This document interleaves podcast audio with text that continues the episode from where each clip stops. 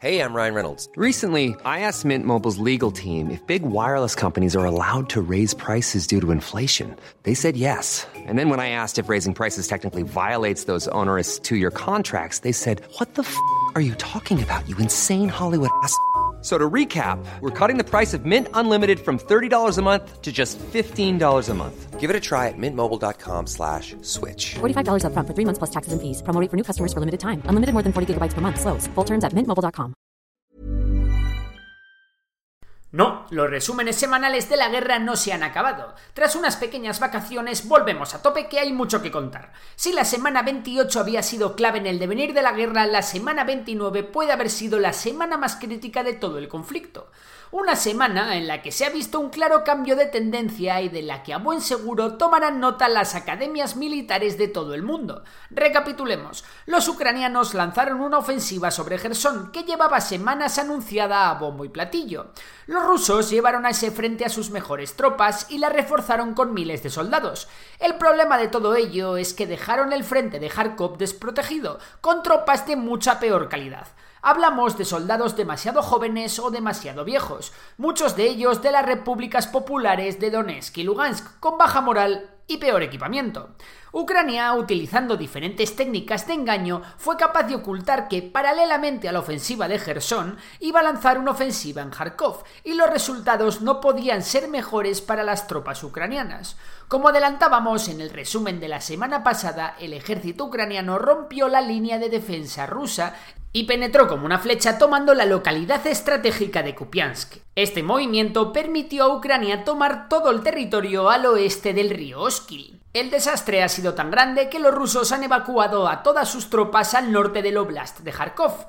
Pero quizás el hecho más importante de toda esta ofensiva haya sido la toma de la localidad de Izium y la posible toma de Limán, una localidad estratégica por la que ambos ejércitos aún están luchando. Tanto la toma de Izium como la hipotética toma de Limán supone que Rusia pierda su capacidad de tomar las principales ciudades del Donbass en manos ucranianas, Sloviansk y Kramatorsk. Esto significa que ya es un hecho que la ofensiva rusa sobre el Donbass ha fracasado estrepitosamente y que la situación rusa es peor ahora que cuando comenzó la ofensiva hace ya más de tres meses. Además de centrarse en la toma de Limán, los ucranianos están intentando cruzar el río Skil, sin que de momento se haya establecido una cabeza de puente lo suficientemente estable. El consuelo que le queda a Rusia es que ha podido evacuar a la mayor parte de sus tropas, y a pesar de que se han tomado prisioneros de guerra, no han habido rendiciones masivas. Sin embargo, las tropas que se han retirado han dejado a los ucranianos un inmenso botín en forma de tanques, blindados, municiones, armas antitanque y, en definitiva, material militar de todo tipo. Venga, ¿y la ofensiva de Gerson? Pues las cosas tampoco marchan bien para Rusia. Durante los últimos días, el ejército ruso se ha ido retirando poco a poco a posiciones cercanas al río Níper, para que al menos la artillería rusa situada en la otra orilla del río pueda cubrir a sus tropas, una artillería que tiene un alcance máximo de 30 kilómetros. Sin embargo, con todos los puentes destruidos, la situación de los rusos en Gerson no es sostenible en el largo plazo, y poco a poco irán notando el desgaste de no ser correctamente suministrados.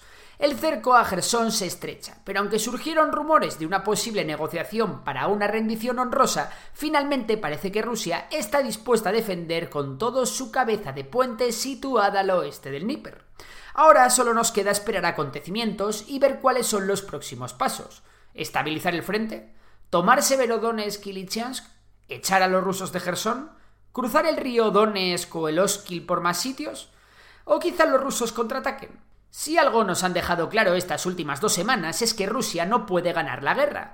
Por ello es posible que en las próximas semanas veamos intentos rusos de ir a la mesa de negociaciones. Sin embargo, veremos si a día de hoy, con lo bien que están yendo las cosas en el campo de batalla, a los ucranianos les interesa llegar a un acuerdo con Rusia.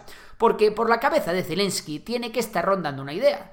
¿Por qué ceder territorio de forma indefinida a Rusia si a largo plazo se ven capaces de retomar por la fuerza este territorio? Por su parte, el líder checheno, Kadyrov, ha formado un regimiento y tres batallones que están listos para ser enviados a Ucrania. También ha dado un toque al Kremlin diciendo que si todo sigue así, va a tener que explicarles al gobierno cómo se tienen que hacer las cosas. Y es que en Rusia internamente todo está muy caliente. Diputados municipales de San Petersburgo han solicitado que se juzgue a Putin por alta traición para así quitarle del poder. Cada vez son más las voces discordantes con la política del Kremlin dentro de la propia Rusia, tanto por parte de aquellos que están en contra de la guerra, como por parte de los sectores más nacionalistas que están pidiendo más mano dura y una movilización general para nutrir al ejército de más hombres. Sin embargo, la movilización general no es la solución a todos los problemas ya que en caso de un reclutamiento forzoso masivo, Rusia necesitará meses de entrenamiento para poder enviar a estas fuerzas al frente con garantías, así como equiparlas, cosa que tampoco va a ser sencilla. Y bueno, hasta aquí el resumen de la semana 29. Si te ha gustado ya sabes que puedes darle a like, suscribirte, compartirlo y también si te gusta la economía seguir a Memorias de Tiburón, mi otro canal. Por lo demás, un saludo y hasta la próxima. Hi, I'm Daniel, founder of Pretty Litter. Did you know cats tend to hide symptoms of sickness and pain? I learned this the hard way after losing my cat, Gingy. So I created Pretty Litter, a health monitoring litter that helps detect early signs of illness by changing colors, saving you money and potentially your cat's life. Pretty Litter is veterinarian developed, and it's the easiest way to keep tabs on your fur baby's health right at home. Go to prettylitter.com and use code ACAST for 20% off your first order and a free cat toy. Terms and conditions apply. See site for details.